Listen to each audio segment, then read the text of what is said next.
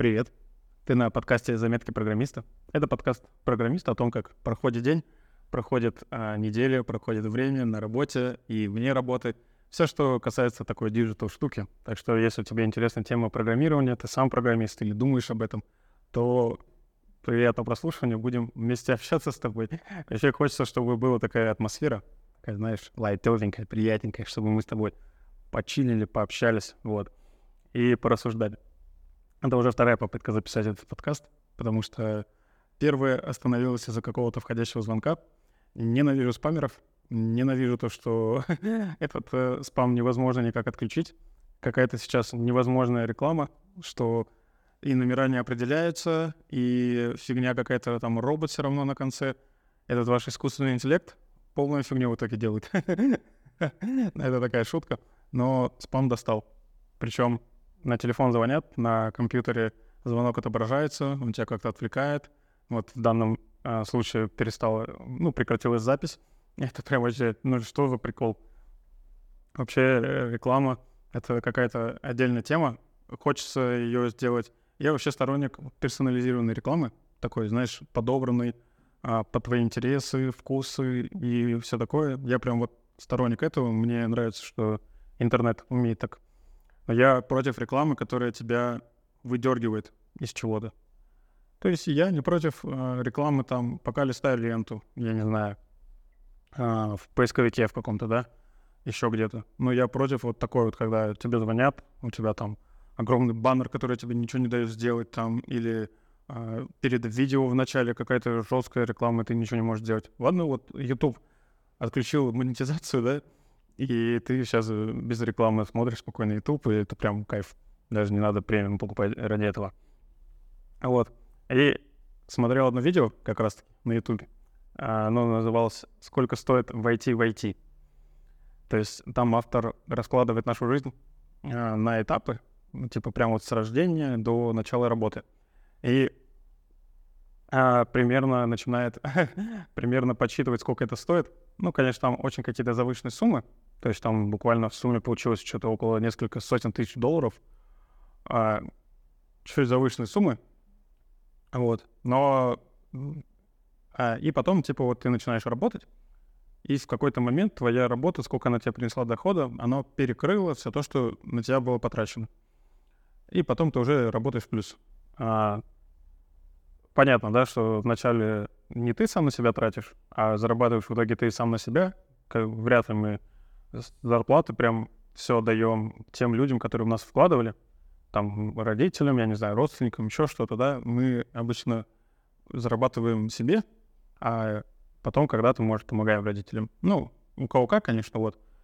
А, но для меня была в другом ценность этого видео, в том, что, знаешь, вот мы с тобой делаем задачки, там, делаем, делаем задачи, задачи, вот все у нас э, бизнес, все время такая белка в колесе, что куда то все время бежишь, что-то надо, что-то новые вызовы, там новый энтузиазм, эй, эй, эй, и иногда забываешь просто о ценности той жизни, которая у тебя есть, ценности просто того, что у тебя есть, то, что сколько в тебя вложили там, те люди, благодаря которым ты сейчас находишься здесь, это вообще здорово, на самом деле.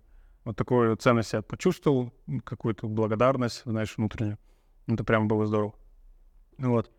И если дальше я не так давно стал руководителем, э, тем лидов в команде, и в связи с этим какие-то новые должности появились, новые обязанности, точнее.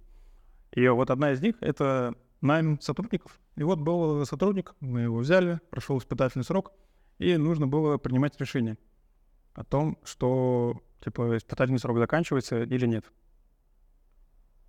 И вот я начал собирать обратную связь от команды а, в целом, от фронтовой, такая 360 обратная связь от всех, с кем он соприкасался. И появились какие-то такие кейсы, ну, такие сложноватенькие, знаешь, тяжеленькие кейсы, вот, несколько. И мы решили прощаться с человеком. И это прям реально, ну, такое сложное было решение, которое мне далось, и оно как, как тебе выразить это? Такое, я считаю, одно, одно из ключевых, которые я буду помнить, понимаешь? А, типа, прощаться с человеком — это сложно. вот, говорить ему, что ты нам не подходишь, там, тролливали, объяснять это что-то. а, пытаться еще потом это доказать, вот.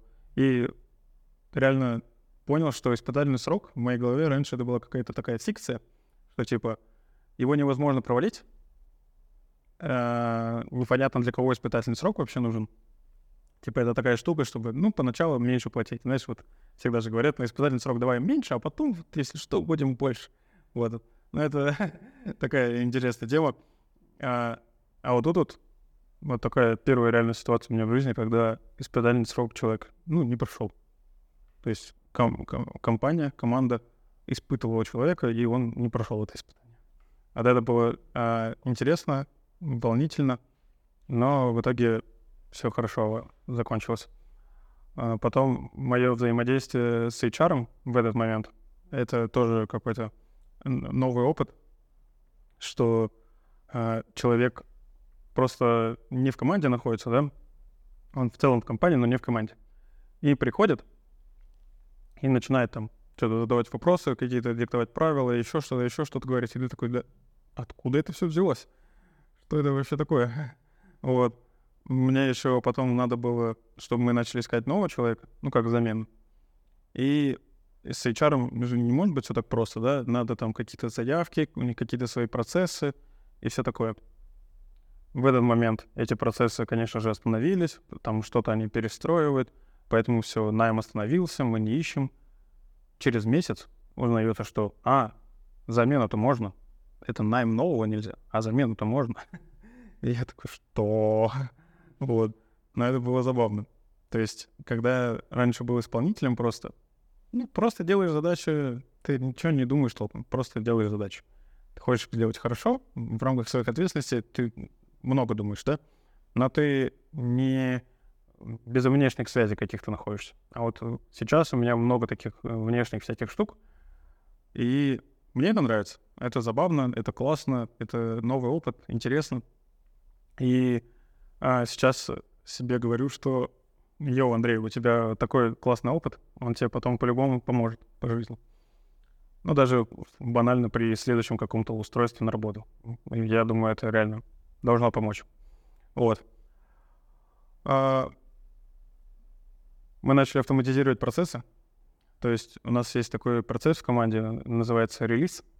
А, это когда ты много задач делаешь их так, чтобы они попали на прод, и они, э, пользователи, их увидели. Вот. Э, и раньше релиз, он был такой очень ручная работа, что много нужно было ручных действий делать. Тебе нужно было собрать весь список задач. Это куча ссылок, куча вкладок, вот куча информации, которую надо заполнить. Тебе их нужно было как-то объединить. Тебе нужно было везде отписать, типа, вот я вот это сделал, вот вот так вот сделал, вот вот это, вот вот это.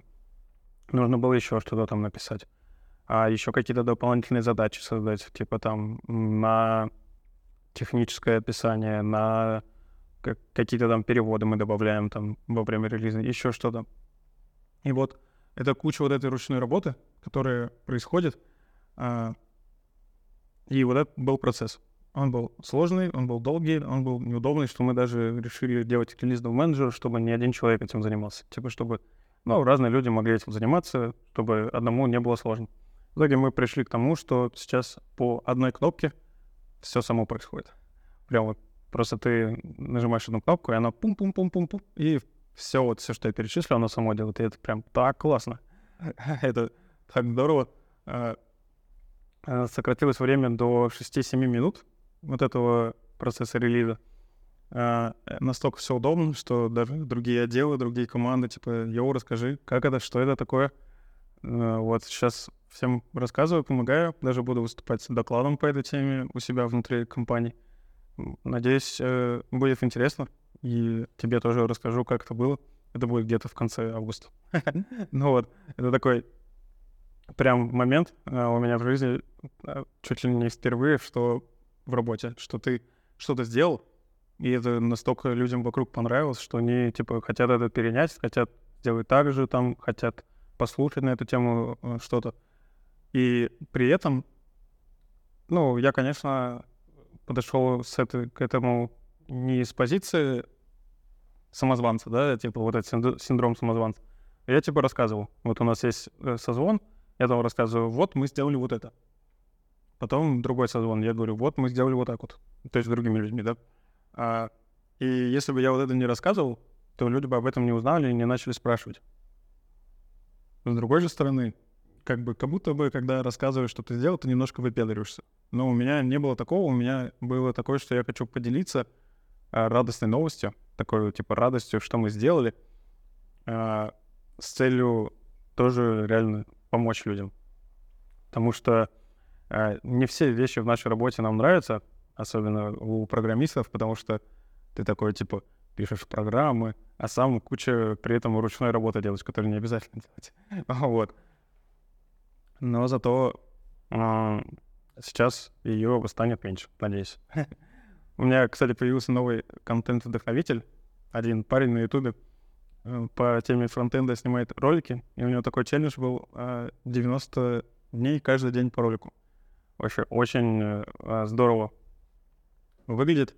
И меня реально это вдохновило, что реально порвал все шаблоны, просто каждый день ролик выпускает, какие-то обложки к нему делает, там э, какую-то тему затрагивает, как- как-то сценарии там записывает и все такое, примеры кода.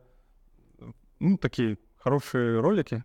Понятно, что они не, не могут быть сильно подготовлены, потому что ну, каждый день.